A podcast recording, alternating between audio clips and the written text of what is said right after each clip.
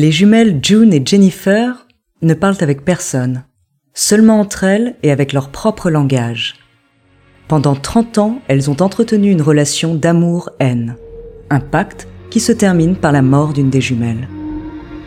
Découvrez leur true story.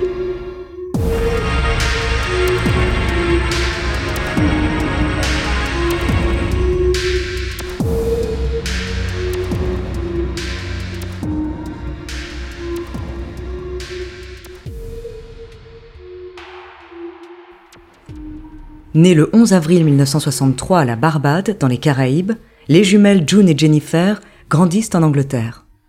À l'école, les autres élèves se moquent de leur accent barbadien. Pour éviter toute autre forme de harcèlement après l'école, les jumelles quittent les cours toujours plus tôt. Au fil du temps, June et Jennifer ne communiquent qu'entre elles ou exceptionnellement avec leur jeune sœur Rose. Les entendre parler devient rare. Quand elles s'expriment, il est presque impossible de les comprendre. Elles se coupent du monde, ce qui les rapproche encore plus.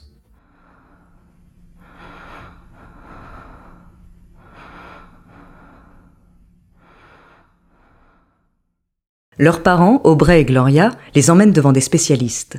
Pour eux, June et Jennifer ont établi une sorte de code.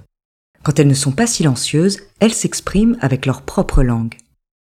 À leur 14e anniversaire, June et Jennifer sont envoyées dans des internats différents pour qu'elles s'ouvrent aux autres. Mais les jumelles vivent mal cette séparation.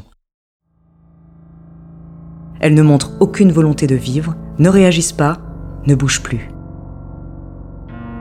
Devant l'état de santé alarmant des jumelles, elles sont finalement de nouveau réunies. Toujours aussi silencieuses, elles reprennent leur vie d'avant. Ensemble, elles jouent à la poupée et s'expriment avec leur dialecte secret. À partir de 1978, elle développe une passion pour la littérature et publie quelques romans. Les sujets sont sombres, parfois malsains. Par exemple, The Pugilist de Jennifer parle d'un chirurgien qui transplante le cœur d'un chien dans le corps de son fils mourant. Jennifer et June ont 18 ans. Elles commencent les dérives. Alcool, drogue, sexe. Si elles ne deviendront pas des auteurs célèbres, elles seront des criminels célèbres. Le duo vole des vélos, s'introduit dans une école, brise les vitres, vole des livres et tague les murs. Mais cela ne leur suffit pas. Le 8 novembre 1981, June et Jennifer sont prises en flagrant délit d'incendie volontaire. Le duo est déclaré mentalement instable, la justice envoie Jennifer et June au Brownmore Hospital, un hôpital haute sécurité pour les malades mentaux. Séparées l'une de l'autre, elles continuent cependant à mettre à jour leur journal. Certains passages sont troublants.